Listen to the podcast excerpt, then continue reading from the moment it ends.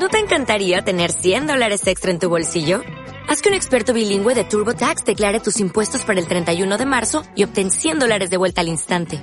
Porque no importa cuáles hayan sido tus logros del año pasado, TurboTax hace que cuenten. Obtén 100 dólares de vuelta y tus impuestos con 100% de precisión. Solo con Intuit TurboTax. Debes declarar para el 31 de marzo. Crédito solo aplicable al costo de la presentación federal con TurboTax Full Service. Oferta sujeta a cambios o cancelación en cualquier momento.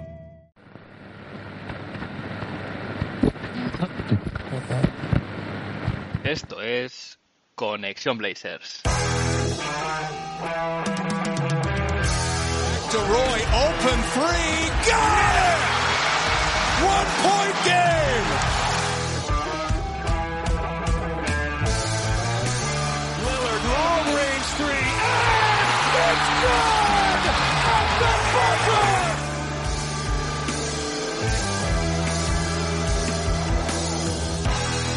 Bienvenidos al episodio 72 de Conexión Blazers.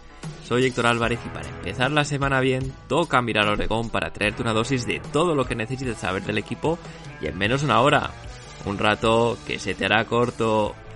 El equipo sigue jugando bien y, para, pese a tener una semana de una victoria y dos derrotas, nos han regalado el mejor momento en lo que va de temporada con esta victoria agónica en el último segundo en Phoenix un triunfo elaborado, trabajado y disfrutado por los jugadores que demostraron un ambiente y unas buenas vibras que han contagiado a la afición que ya estaba muy arriba.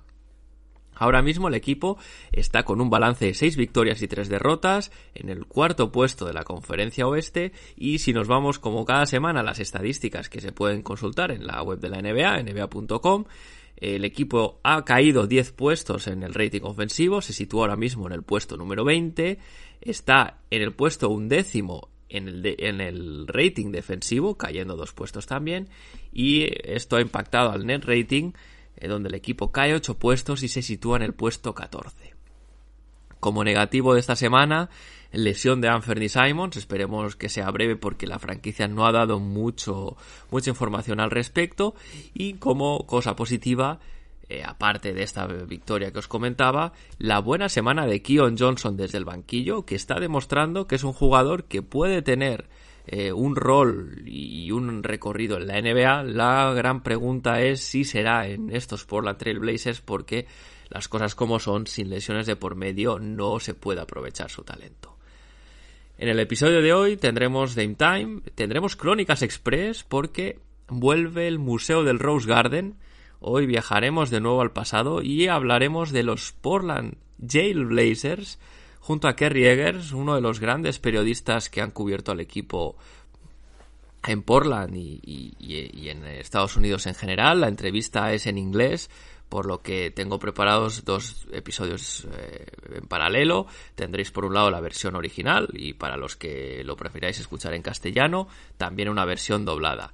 Eso sí, os hago un pequeño disclaimer y es que esta entrevista se grabó antes de empezar la temporada, por lo que en la última parte que hablamos un poquito de actualidad del equipo, bueno, pues puede haber alguna cosa que, que se haya quedado un poquito desactualizada, pero en cualquier caso una conversación muy interesante. Y eso, hablaremos de Residualas, de Bonzi Wells o de Darius Miles, entre otros, pero antes vamos a ver qué ha pasado en Rip City esta semana.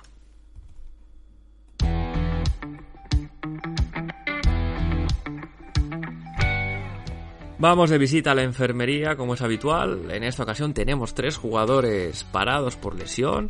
En el caso de Gary Payton II, por suerte ya tenemos fecha de vuelta. Chris Haynes informaba que como pronto debutará el 15 de noviembre en un partido contra los San Antonio Spurs. Y este tiempo, de, desde que se anunció esto la semana pasada hasta este día 15, es, es un poquito el plazo que tiene Gary Payton para ponerse en forma de competición porque de hecho la franquicia ya ha comunicado que tiene la alta médica y puede volver a jugar, así que es simplemente un tema de, eh, de condición física, conditioning, como dicen los americanos. Olivier Sarr con su lesión en la muñeca, Demian Lillard con su lesión en el gemelo, siguen, siguen en dique seco y se les ha unido Anthony Simons que se ha perdido los dos partidos contra los Phoenix Suns por problemas, por dolor en un pie, problemas en el pie. La franquicia no ha dado demasiadas eh, explicaciones al respecto. Esperemos que sea simplemente un tema de descanso y que Anferni pueda estar de vuelta cuanto antes en el equipo.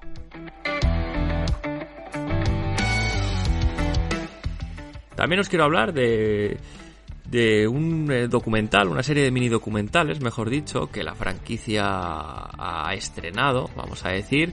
Eh, tenemos ya el primer episodio, se llama The Trail, y bueno, la, la, la idea de, este, de esta serie documental The Trail, el, digamos, el camino, se traduciría así, o el, o, el sendero, eh, bueno, pues con esto se, quiere explicar historias sobre el equipo, pero con testimonios de los jugadores, los entrenadores, en fin, al fin y al cabo, de los protagonistas. Eh, este episodio número uno ya está disponible en el canal de YouTube de los Portland Trail Blazers. Eh, se titula A New Beginning y un nuevo comienzo traducido y es muy interesante habla un poquito de cómo se gestó, se creó este equipo, eh, habla de la Summer League, del Training Camp, de cómo nuevos jugadores se incorporan a la rutina. Y la verdad es que está, está muy bien hecho, no has especificado, al menos que yo haya podido ver, que yo sepa, una periodicidad para cada capítulo que, que se vaya publicando estos mini documentales. Pero bueno, es muy recomendable ir siguiendo las redes sociales del equipo para estar al día porque sin duda es material, es material que además de, de que, bueno, pues es difícil obtenerlo de otra manera porque son testimonios en primera persona, pues cuenta un poquito más desde dentro el día a día y los, las historias bonitas de este equipo.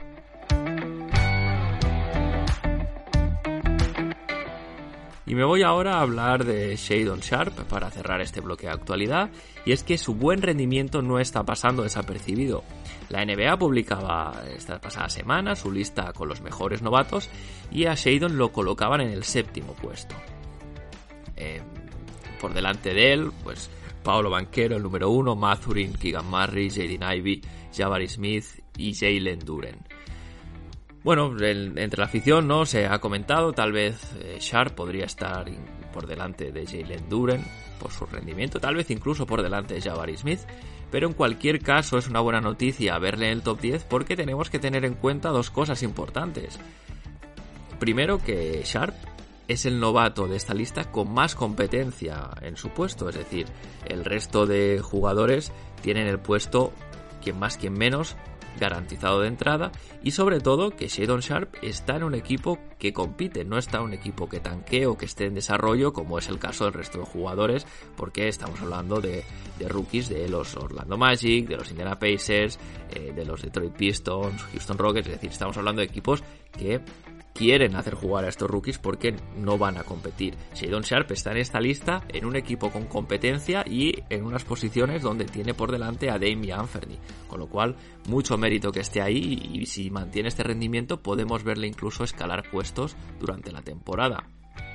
Esta semana además también el propio Chansey Billups eh, le preguntaron al respecto de, Sharp en rueda de prensa y le llegó a comparar con Brandon Roy o con Vince Carter, ¿no? Por su flow ofensivo, su poderío físico y su gracilidad. Bueno, pues son buenos referentes para, para, tener. En cualquier caso, lo que nos indica es que Shadon Sharp sí que nos va mostrando este talento que nos dijeron que tenía. Y por el bien de, de la franquicia, de la afición y del propio Sharp, esperemos que pueda explotar y que con que llegue a ser la mitad o casi la mitad lo que han sido jugadores como Brandon Roy o Vince Carter ya estaríamos hablando de, un muy buen jugador. Si llega a esas cotas pues ya lo podemos poner en, en la categoría de jugador de los legendarios. Y tras este breve repaso a la actualidad como os cuenta la introducción hoy Crónicas Express vamos a ver resumen de los partidos de la semana rapidito rapidito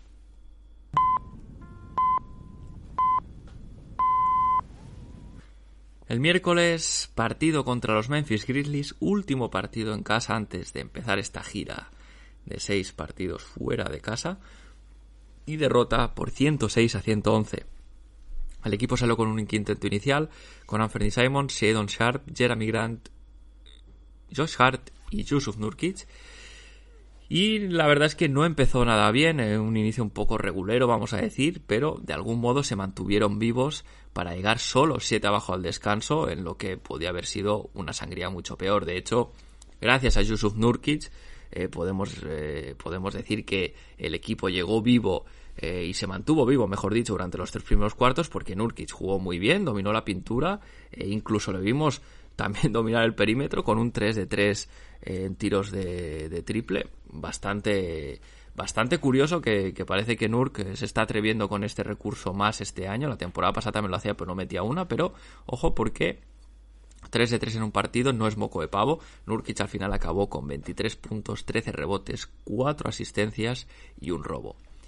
El equipo realmente llegó 6 abajo al último cuarto, pero eh, un inicio brutal, pero para mal. En este último cuarto eh, el equipo entró en barrena, llegó a estar 17 abajo en el marcador, pero a partir de ahí Anferni sacó su cañón, el equipo además en, conjunto dio un arreón y llegaron a igualar el partido con, 4 minutos eh, para llegar al final.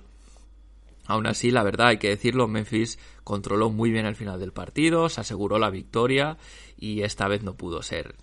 Me gustaría destacar en este partido a Keon Johnson, que jugó bastante bien, eh, el que tal vez fuese su mejor partido hasta ese momento de la temporada y acabó con 10 puntos, 5 rebotes y 3 asistencias.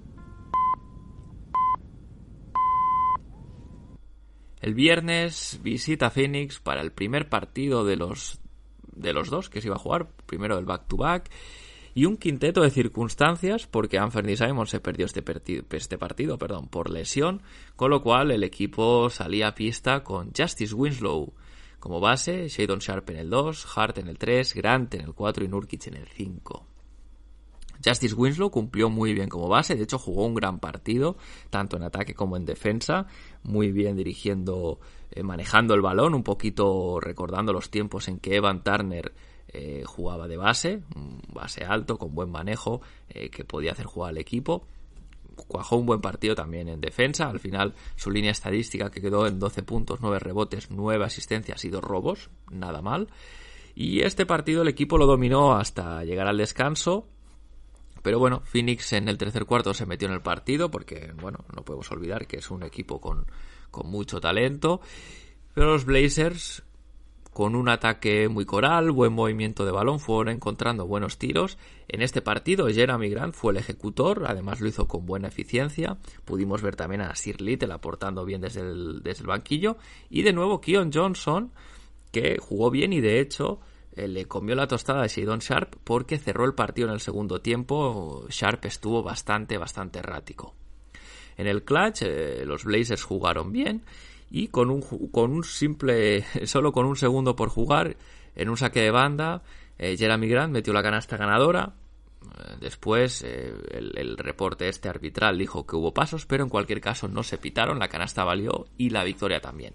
Lo mejor del partido fue el, esfuerzo, la actitud, las buenas vibras del equipo que se vieron en la celebración em, tras la victoria, en la entrevista post partido que le fueron a hacer a Jeremy Grant, estaba todo el equipo muy, muy contento, ¿no? Por él también celebrando este, este buzzer beater.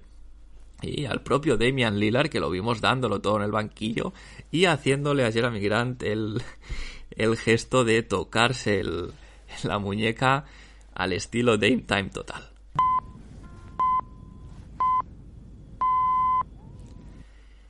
Y al día siguiente, segundo partido de este back-to-back contra los Phoenix Suns, y esta vez una derrota bastante abultada. El equipo salía con un quinteto inicial perdón, idéntico al, al, día anterior: Winslow, Sharp, Hart, Grant y Nurkic pero en este tipo de back-to-backs contra el mismo equipo, como suele pasar en estos enfrentamientos seguidos, suele haber una victoria para cada equipo y hoy tocaba perder eh, a los Blazers. Fue un partido sin historia, eh, un equipo bajo mínimos y agotado tras la victoria el día anterior. Los Suns sacaron el rodillo desde el primer minuto. Eh, siendo realistas, no hubo opciones de ganar en ningún momento. Ladies and gentlemen, it's Damian Lillard. Nine tenths left. A three wins the series. It's Lillard. He got the shot off. Lillard got it. Lillard for the win. Yes! Lillard fires. Oh, are you kidding me? At the horn. Lillard. This is for the win. Woo, Damian Y el Dame Time de esta semana no podía caer en otro jugador que no fuese Jeremy Grant. Con las bajas de Damian Lillard y Anthony Simons, Jeremy se ha erigido el líder del equipo. Ya sabíamos de su versatilidad e intensidad defensiva, pero esta semana nos ha regalado además un show en ataque liderando eh, la ofensiva en Phoenix con game winner incluido. En esta semana de tres partidos, Jeremy ha promediado 22,3 puntos por partido, con 4 rebotes, 3,7 asistencias y un tapón, y además con unos porcentajes en tiros de 3 de un 38,5%, así que buenos números para, para el bueno de Jeremy que ha aterrizado de pie y nosotros contentos con ello.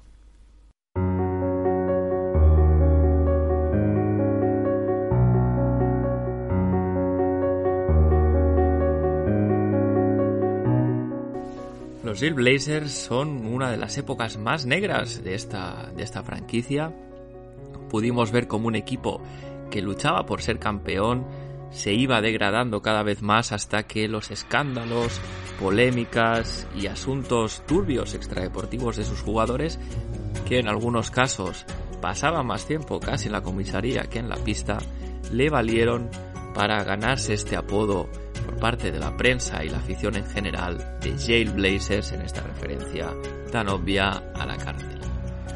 Se trata de una etapa compleja, complicada y que requiere de bastante contexto para entenderla bien y es por ello que he ido a buscar una de las personas que mejor la conoce.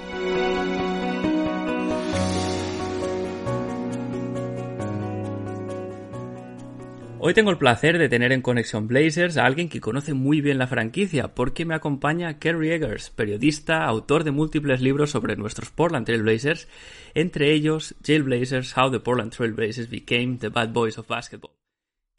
Kerry, es un placer tenerte en el programa. ¿Qué tal estás? Estoy bien, Héctor. Gracias por haberme invitado. Um, Empiezo las entrevistas preguntando al invitado cómo o por qué se hizo fan del equipo. Portland Trailblazers fandom begin?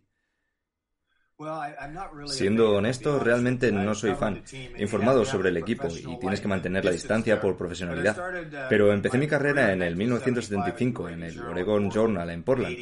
En el 82 empecé a combinarlo con The Oregonian y desde el 1989 al 1992 cubría a los Blazers los años en que llegaron a las finales de la NBA por partida doble, perdiendo contra los Pistons en el 1990 y después contra los Chicago Bulls y Michael Jordan en el 1992. Cubrí la NBA y durante el resto de mi trayectoria en The Oregonian y después cambié a The Portland Tribune en 2001, donde era columnista y cubría al equipo desde 2001 hasta 2020, que me retiré. Es una carrera estupenda. Obviamente has escrito otros libros, de los que hablaremos más tarde, pero ¿qué te lleva a escribir específicamente sobre estos Jailblazers? Bueno, los Jailblazers fueron una etapa interesante en el baloncesto de Portland, muy distinta al resto de los 52 años de vida de la franquicia.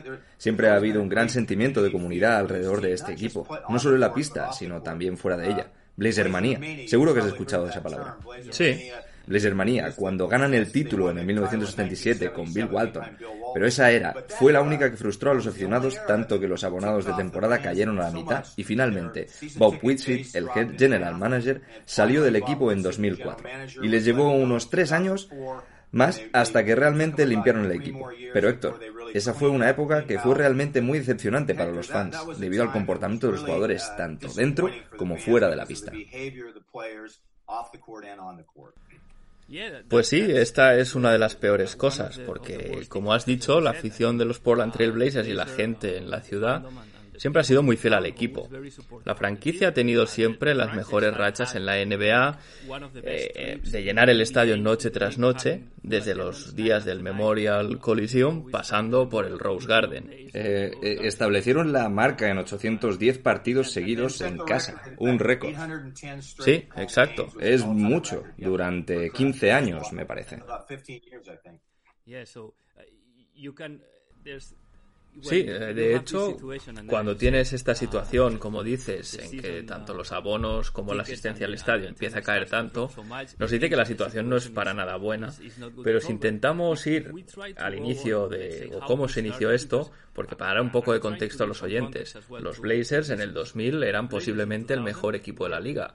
Estuvieron muy muy cerca de llegar a las finales donde hubiesen jugado contra unos Nets a priori muy inferiores que venían de la conferencia este. Lo tuvieron en la mano y lo perdieron ante los Lakers. ¿Cómo vamos de este equipo, además tan profundo, que parecía que tenía más años para competir, a esta situación tan tan mala? Bueno, como dices, tenían mucho talento durante esa época. Empezaron en el 95, 96, cuando incorporaron a Isaiah Ryder y Rashid Wallace. Dos jugadores muy talentosos, pero también muy problemáticos. Como sabes, Rashid Wallace estableció el récord histórico de más técnicas. Tenía otros problemas. Muy buen jugador, pero no un buen líder. Y durante ese tiempo, Mike Dunleavy, primero fue PJ Carlesimo cuando empezaron, luego Mike Dunleavy, el siguiente entrenador, y como dices, llegaron a las finales de conferencia, tuvieron a los Lakers contra las cuerdas y desperdiciaron.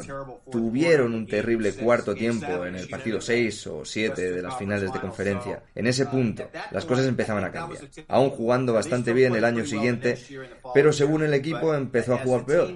Aquí fue cuando la afición realmente empezó a dejar de seguir al equipo y decir, no queremos esto.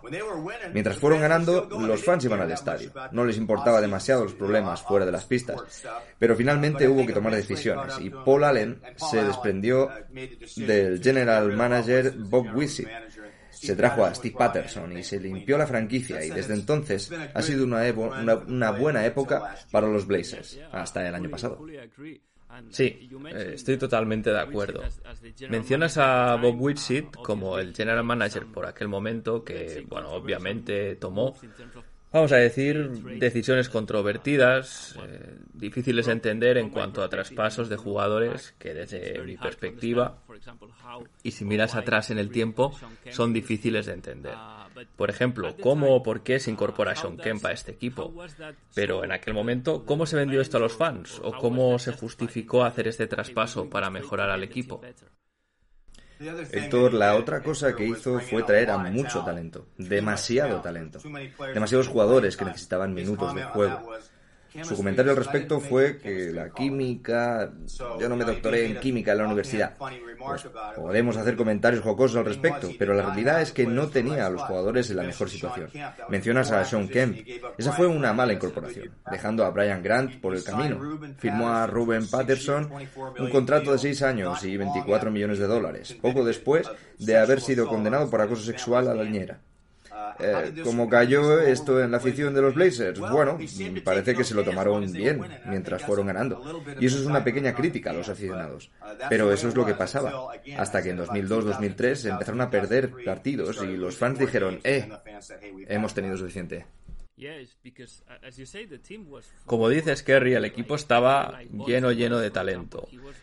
jugador como Bonzi Wells, por ejemplo, que era extraordinario en las pistas. Incluso se recuperó de una lesión del ligamento anterior cruzado a buen nivel, pero también tuvo declaraciones polémicas en la prensa diciendo aquello de que bueno, no le importaba demasiado cómo se sintiesen los fans. supongo eh, le iban a pedir autógrafos de todos modos. ¿Cómo, de negativo puede ser el ambiente para que un jugador diga que no piense eso, que no piense que eso es algo malo? No es inteligente, no, no es inteligente. Bonzi tenía problemas con jugadores blancos. Le llamaban crackers y jockeys en la pista. Lanzó un chicle que impactó a una señora en la frente y tuvo que pedir perdón por ello. Y era un problema, ya sabes. Como dices, un jugador talentoso, pero no un jugador de equipo. Y mencionas el nombre de Ruben Patterson. Para mí uno de los movimientos eh, más incomprensibles porque, como has dicho, había sido acusado de estos cargos cuando estaba en Seattle y realmente le dieron un contrato. Sí, podía rendir en el campo, pero siempre estaba con otros problemas. De hecho, si miras atrás, no parece desde luego una incorporación ideal para un equipo que ya era muy problemático de por sí. Ruben también se vio envuelto en un terrible incidente en un entrenamiento con Zach Randolph. Randolph le dio un puñetazo a traición que lo dejó cao. Ruben iba corriendo con la cara ensangrentada, intentando devolvérsela a Zach. Esas son el tipo de cosas que te hacen mover la cabeza y pensar que no deberían pasar en baloncesto, en baloncesto profesional. Sí, sí, sí.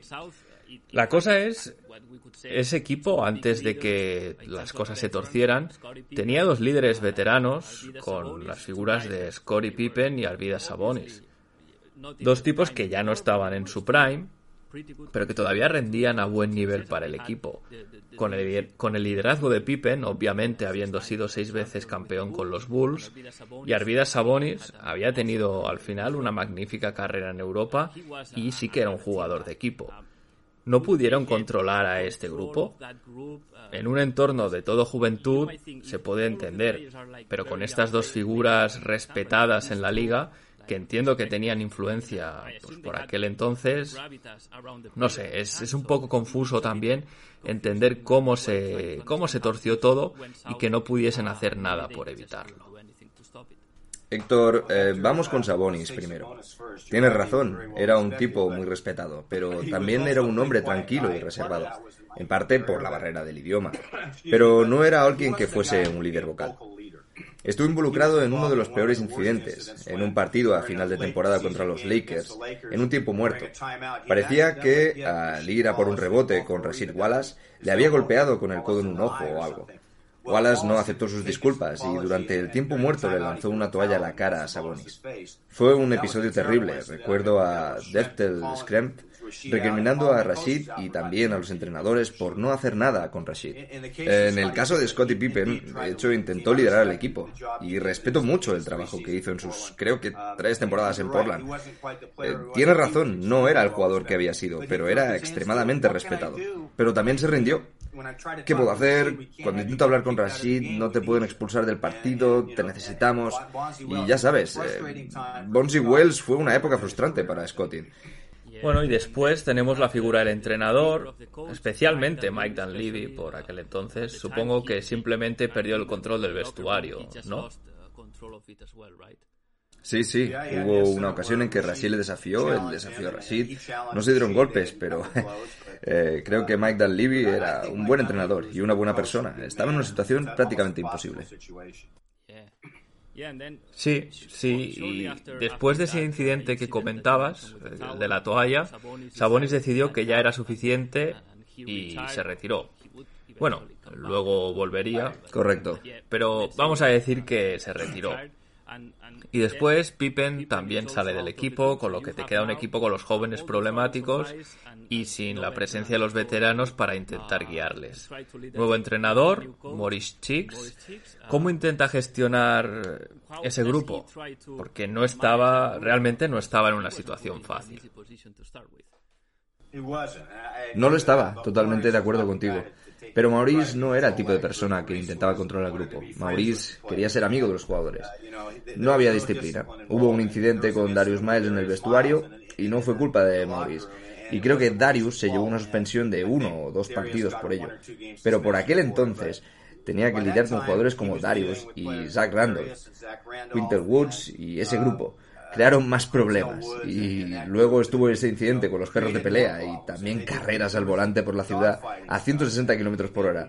Hubo, hubo todo tipo de cosas que siguieron pasando incluso tras la salida de GR, eh, Ryder y Rashid Wallace del equipo.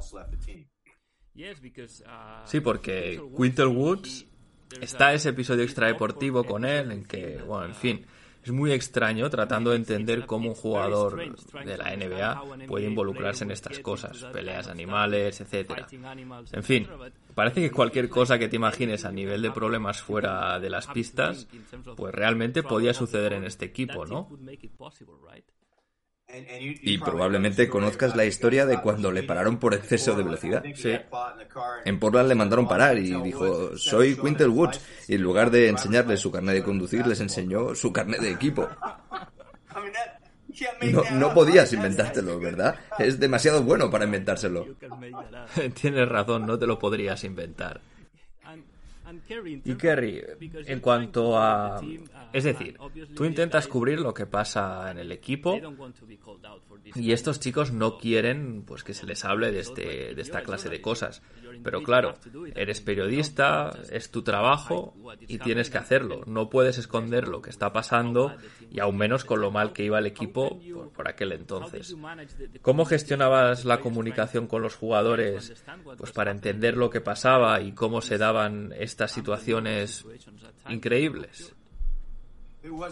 No, no era fácil para ninguno de nosotros. Rashid no hablaba con los medios locales. Bonzi a veces sí, a veces no. Y el resto de jugadores pues siguieron su ejemplo al respecto.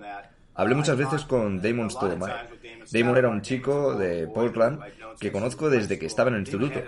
Damon tenía sus propios problemas, pero siempre habló con la prensa. Si coges a tres o cuatro tíos en un vestuario de 10 o 12, pues esos tres o cuatro son a los que vas. Porque el resto de jugadores, especialmente si han perdido, no quieren hablar contigo.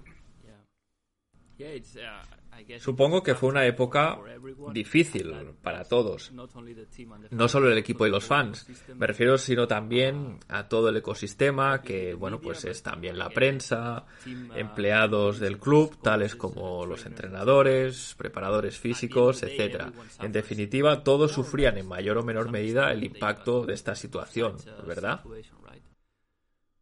Creo que todos los equipos necesitan de un poco de mala leche que Rashid tenía, pero solo puedes tener uno, o puede que dos tipos así. Por ejemplo, eh, Stephen Jackson va a San Antonio, pero tiene a David Robinson y Tim Duncan que le ponen en su lugar en el vestuario.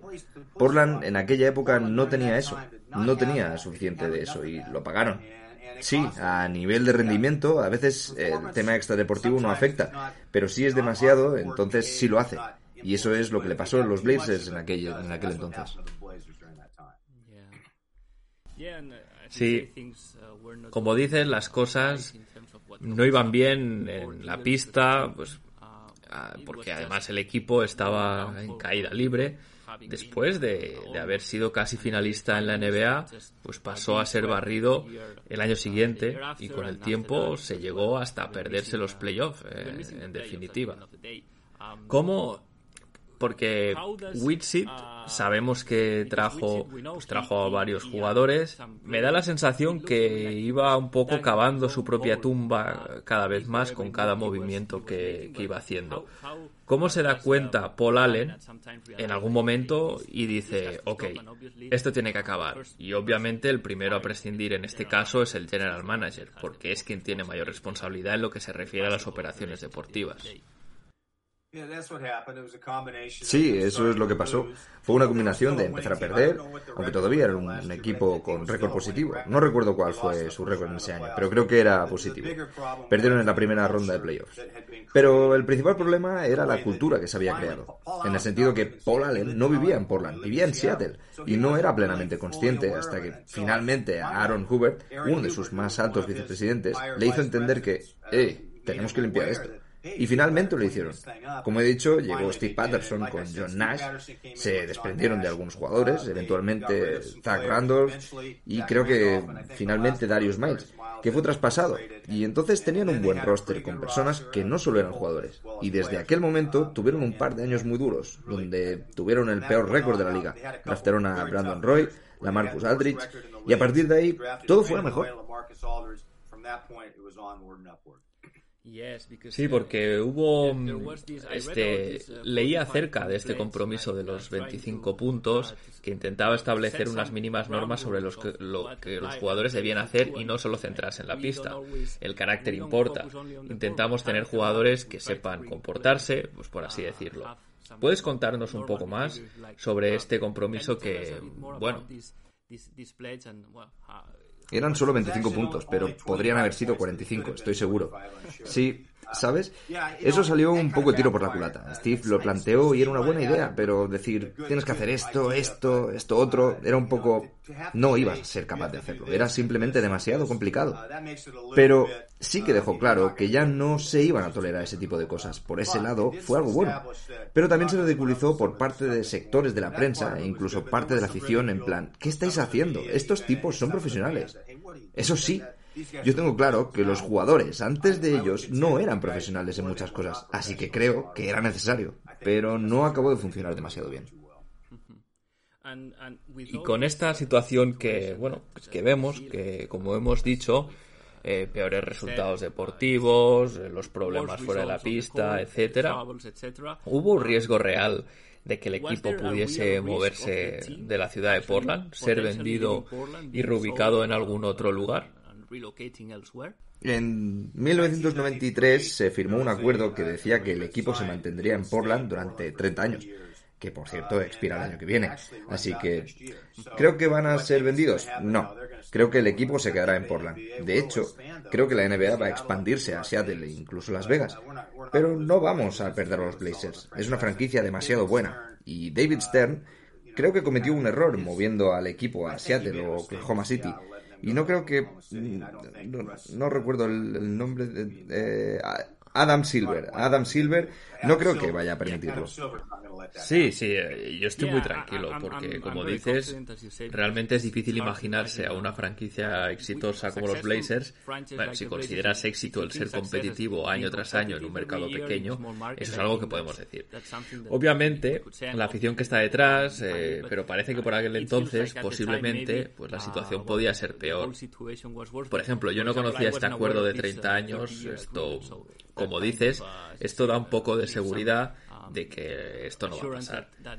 Kerry, quiero preguntarte también acerca de cuándo crees que esta era llegó a su fin, porque como dices, eh, hay un par de años malos tras, lo que, tras los que draftean a la Marcus Aldrich y Brandon Roy. La Marcus Aldrich eh, sí que es verdad que era un tipo tranquilo, pero Brandon Roy era muy buen líder, en mi opinión. ¿Crees que él fue un jugador importante para cerrar esta época de los Blazers y empezar una nueva era? Sin duda. Brandon y Lamarcus no eran problemáticos, eran buenos compañeros, buenos jugadores. Y lamentablemente las lesiones de rodilla de Brandon acabaron con su carrera demasiado pronto. Y quién sabe, podría haber sido un Hall of Fame. Fue All-Star tres veces y un muy buen jugador. Quiero decir, no les doy demasiado mérito ellos simplemente jugaban y tienes que dar más méritos a la front office y al propietario, que se tenían que encargar de traer buenas personas al equipo. Y francamente, Olshey mantuvo esa dinámica durante su trayectoria. Hubo muy pocos incidentes extradeportivos durante la etapa en que Neil Olshey fue general manager. Sí, sí, eh, eso es así. Como he dicho, los Trailblazers han sido una franquicia pues, relativamente exitosa en este pasado reciente. Es muy difícil ser un contender y ganar el anillo. Hemos visto equipos en mercados pequeños con muchas dificultades para entrar en playoffs dos o tres años seguidos. Y excepto por el año pasado, que, que todo salió mal, este equipo estuvo ocho años seguidos en los playoffs. Bueno, yo creo que esto es algo a tener en cuenta, ¿verdad? Sí, desde 1977, eso son 45 años. Solo ha habido unas pocas temporadas en que no han llegado. Apuesto a que están en el top 3 tal vez. No sé quién puede estar ahí arriba con ellos, entrando en playoffs cada año. Sí, sí, exacto. Me gustaría, Kerry, también preguntarte acerca del equipo a día de hoy. ¿Te han gustado los movimientos en la off-season, los jugadores que Joe Cronin, el nuevo general manager, ha traído? Bueno, hablemos primero sobre lo que hizo durante la temporada, desprendiéndose de Powell, Nance, Covington y CJ McCollum. Eso es mucho talento por el que no se recibió ni de cerca lo suficiente de vuelta. Ok. Y ahora entramos en lo que se hizo este verano. Jeremy Grant, eh, creo que es un buen, buen fichaje. 20 puntos por partido la temporada pasada en un muy mal equipo. Necesitan que rebotee, que sea duro. No sé si lo es. No creo que necesiten demasiadas anotaciones de él, teniendo a Lillard y Simmons en el backcourt. Pero una buena incorporación. Gary Payton, segundo, una gran incorporación para el backcourt. Necesitan ayuda en defensa. Eh, la, alineación inicial será probablemente Nurkic, eh, Lillard, no sé si Simons o, Hart, eh, Little y Grande aleros. Tendrán a Peyton y Hart y veamos qué más. Justice Winslow y creo que Drew Eubanks sí. Demostró el año pasado que puede ser un buen pivot suplente. Así que tienes a nueve ahí. Y veremos qué pasa. No sé si va a haber más movimientos, si intentarán traer más talento, pero serán mejores que el año pasado. Difícilmente serán peores, ¿verdad? Esperemos que no, Kerry, porque el año pasado fue... Fue vergonzoso. Sí, eh, de hecho ha sido el peor año desde que sigo al equipo, porque ver partidos desde España hace un tiempo era bastante complicado, porque normalmente los canales de televisión que emitían los partidos aquí, pues priorizaban otros equipos, tales como los Lakers, los Bulls o los Celtics, pero una vez el League Pass ya fue más accesible, recuerdo ver al equipo en las primeras temporadas de Brandon Roy. Y sí, el año pasado es el peor año que recuerdo, porque las expectativas eran altas para, al empezar el año. Teníamos la llegada de Chansey Billups como nuevo entrenador, eh, también a Larry Nance Jr., jugador con el que, con el que había expectativas.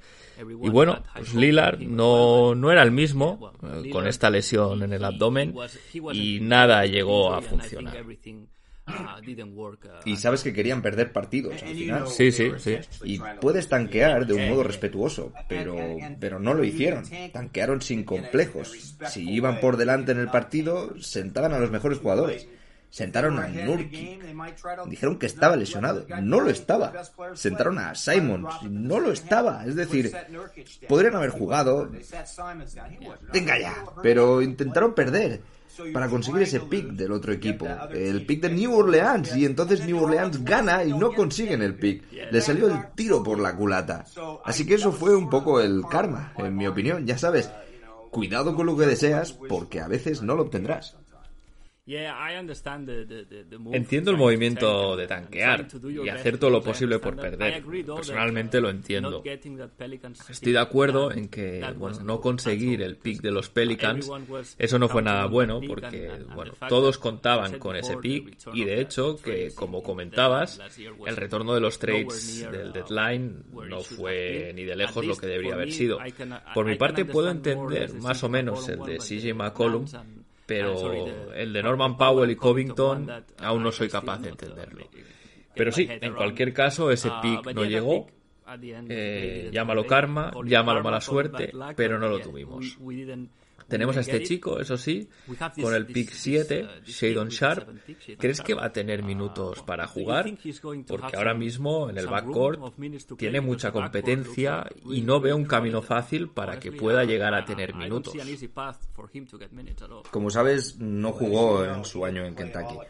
Jugó cinco minutos en la Summer League antes de lesionarse, así que no sabemos nada de él. ¿Tiene talento? Sí, lo parece.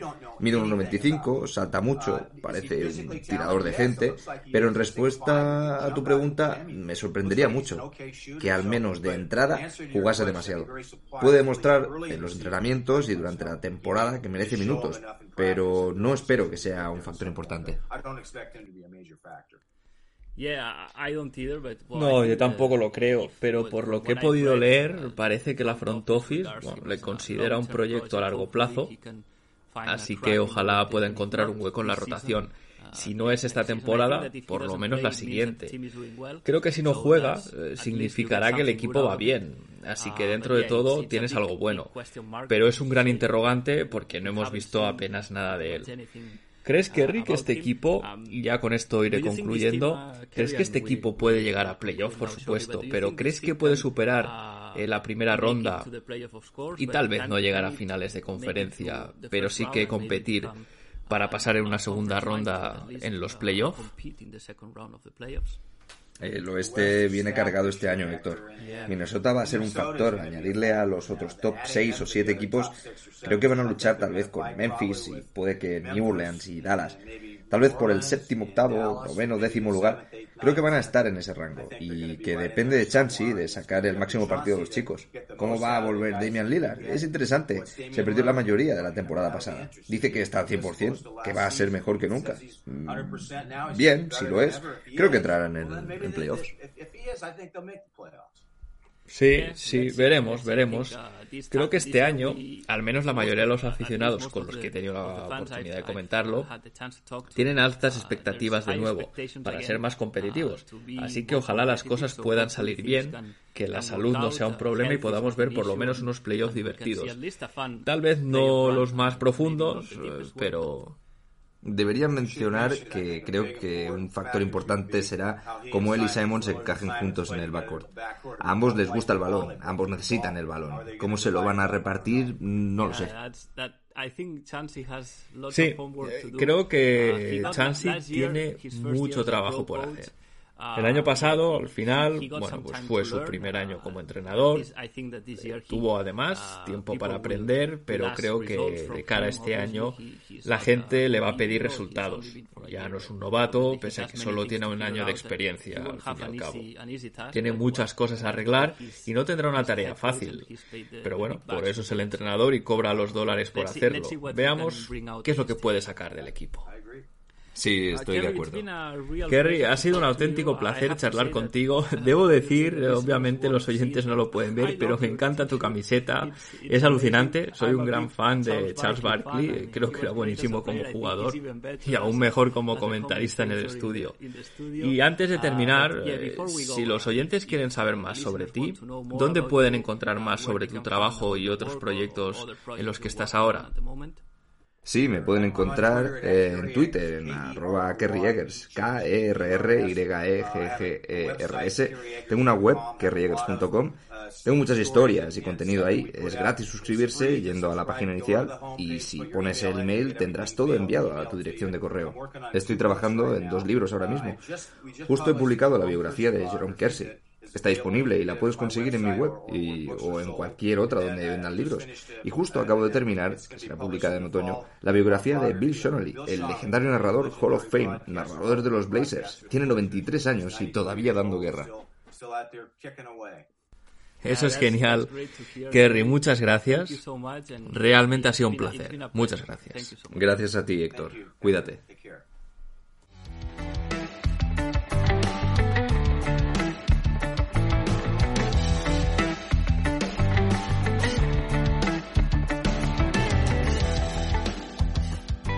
Y antes de cerrar, vamos a ver qué espera el equipo en esta semana de cuatro partidos. Hoy, lunes 2, que se está grabando este podcast, visita a los Miami Heat, partido contra el equipo que nos dio la primera derrota de la temporada. Unos Heat que, por otra parte, eh, tienen un balance de cuatro victorias, seis derrotas, van duodécimos en la conferencia este y tienen una racha de un partido perdido. Este es el tercer partido del road trip y realmente podemos esperar algo muy parecido eh, al jugado recientemente contra los Heat de Miami. Al final se sabe a qué juega, eh, no acaban de carburar muy bien en ataque, gran parte debido a los ups and downs, eh, la poca consistencia, el rendimiento de Kyle Lowry, pero su defensa y su esfuerzo son innegociables y están ahí noche tras noche, van a plantear un partido muy físico que va a exigir eh, al máximo a los Blazers para poder anotar posesión tras posesión. Cosas a tener en cuenta por parte de Portland es que Demian Lillard es cuestionable para este partido y por lo tanto podría volver. El miércoles, día 4, partido en casa de los Charlotte Hornets y primer enfrentamiento de la temporada contra los de Carolina. Los Hornets van con un balance de tres victorias, siete derrotas, décimo terceros en la conferencia este y en caída libre porque ahora mismo tiene una racha de cuatro partidos seguidos perdiendo. Un equipo sin Lamelo pierde gran parte de su talento, eh, de hecho son el tercer peor equipo de la liga en cuanto a rating ofensivo, pero hay que vigilar porque tienen jugadores como el caso de Terry Rozier que a veces entran en trance y te pueden complicar la noche de una manera muy tonta.